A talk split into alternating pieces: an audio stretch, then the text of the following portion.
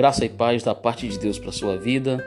Eu espero que você esteja bem, que Deus continue te abençoando e que Deus continue te dando graça para você viver uma vida plena com Deus. Hoje nós vamos juntos, eu e você, meditar na palavra de Deus. Salmo de número 1 e o verso de número 1 também. Apenas este verso será suficiente para a nossa análise textual nesse momento. Diz assim: se você tiver com uma Bíblia pertinho aí, pega ela, tá bom? Pega a sua Bíblia, abre ela no Salmo primeiro, para que a gente possa acompanhar de uma forma melhor esse texto e ter uma compreensão mais abrangente, tá bom?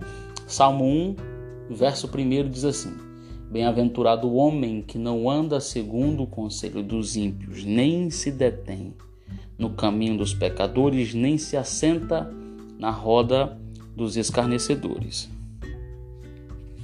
Que texto poderoso nós temos diante de nós. O Salmo 1 é um salmo que deixa muito clara a diferença entre justos e ímpios. E este verso em especial que nós lemos é uma chave para o nosso sucesso espiritual. É uma chave para nós sermos bem-sucedidos em tudo que nós fizermos.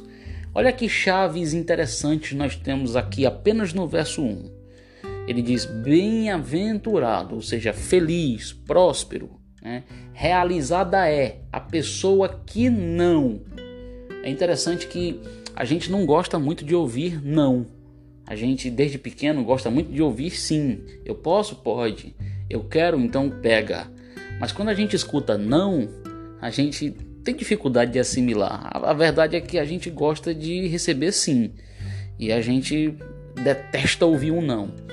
Mas Deus deixou nãos na sua palavra para nós. E o não de Deus, pode ter certeza disso, salva a nossa vida.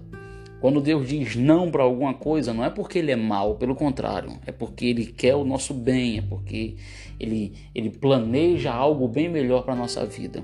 E Deus vai dizer que se nós não fizermos aqui três coisinhas né, de suma importância, se nós não realizarmos essas três coisas, nós teremos sucesso em tudo aquilo que nós fizermos na nossa vida. Entenda isso, tá bom? Vamos lá, vamos começar. Em primeiro lugar, ele diz: Bem-aventurado o homem que não anda segundo o conselho dos ímpios. Você sabia que os ímpios têm muito conselho para nos dar? É. É interessante que as pessoas que vivem distantes de Deus são pessoas vazias, mas você já percebeu que quanto mais vazia uma pessoa, mais barulho ela faz? Você já percebeu que tem muita gente que nunca construiu nada e fica querendo dar crítica construtiva para os outros? Você já percebeu que tem gente que não encontrou felicidade de jeito nenhum, porque a felicidade é, é uma utopia distante de Deus, é uma, uma fantasia. Tem gente que nunca encontrou felicidade e vive uma vida de, de momentos, de fragmentos de alegria e fica tentando dar pra gente conselhos de como ser feliz. Você já percebeu que os ímpios parecem ter sucesso em tudo aquilo que eles fazem? Já percebeu que os ímpios parecem ser sempre pessoas mais saudáveis, mais belas? Né? Parece que tudo que eles colocam a, a mão vai para frente, parece que tudo, tudo dá certo para eles. E eles estão sempre dando conselhos, às vezes oralmente falando, e às vezes através da, do seu modo de vida, eles estão insinuando pessoas, influenciando pessoas. E Cristo está nos ensinando a cada dia que nós tenhamos uma vida mais parecida com Ele. O Salmo 1 está aqui nos dando essa, esse choque de realidade, dizendo: não ande no conselho dos ímpios. Bem-aventurado o homem que não anda segundo o conselho dos ímpios.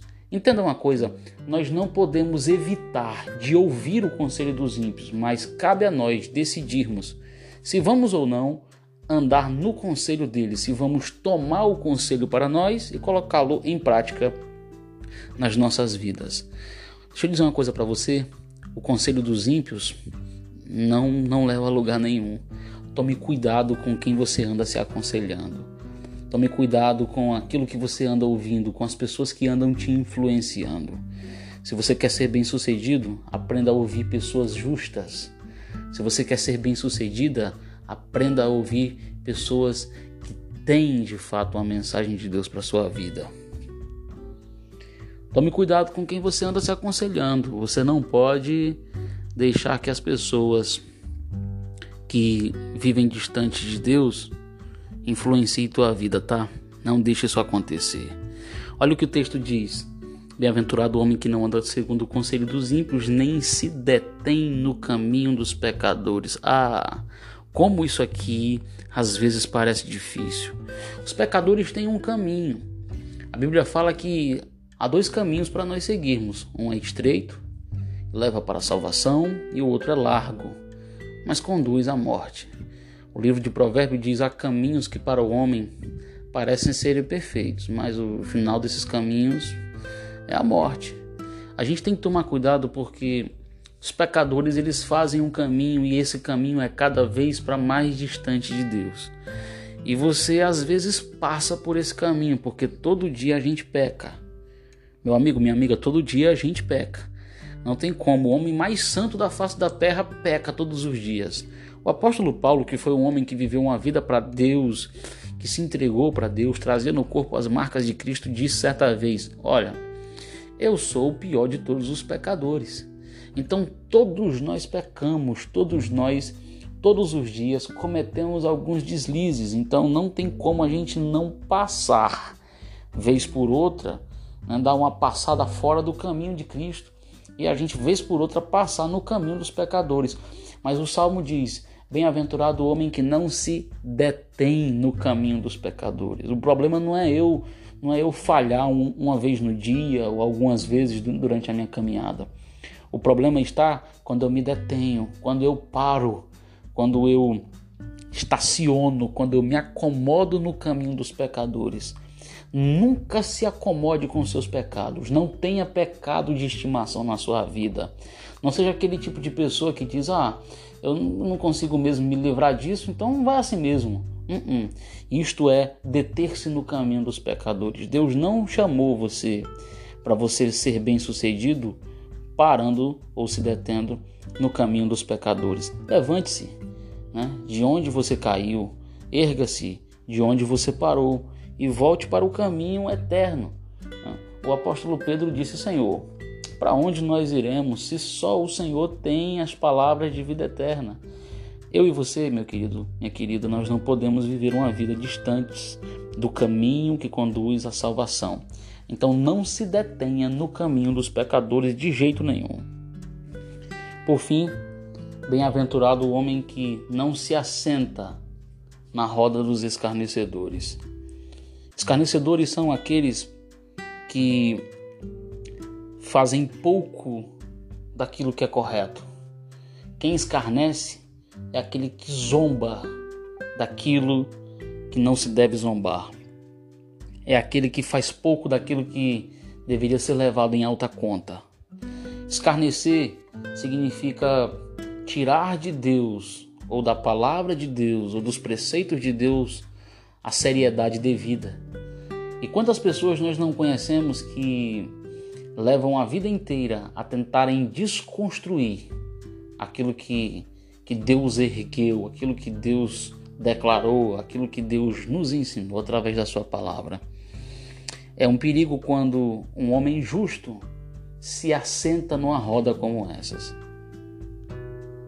Você precisa compreender que as pessoas que escarnecem de Deus, elas são passivas da ira de Deus o tempo inteiro. São pessoas que em qualquer momento podem receber de Deus uma punição mais séria. E elas podem escarnecer de diversas formas, através de redes sociais, através de uma música, através de uma postagem mais ofensiva à palavra de Deus através de uma lei que é criada no gabinete. Então você precisa tomar cuidado para você não estar comungando, para você não estar dando as mãos de forma é, arbitrária para pessoas que não têm nenhum compromisso com a verdade. Tome cuidado com as pessoas com as quais você faz aliança. porque alianças devem ser mantidas. Alianças são feitas não para serem quebradas. E você precisa tomar cuidado, porque você pode estar se aliando a alguém que é inimigo de Deus, que escarnece de Deus. Portanto, se você for uma pessoa que realizar o decreto que o Senhor deu aqui no Salmo 1, né, de você não escarnecer ou não se ajuntar com pessoas que escarnecem da palavra de Deus, de você não andar é, no caminho dos pecadores e se deter nele, e não ouvir e não praticar o conselho dos ímpios, você certamente será bem sucedido. Que Deus te abençoe e que continue te dando da sua graça e da sua paz.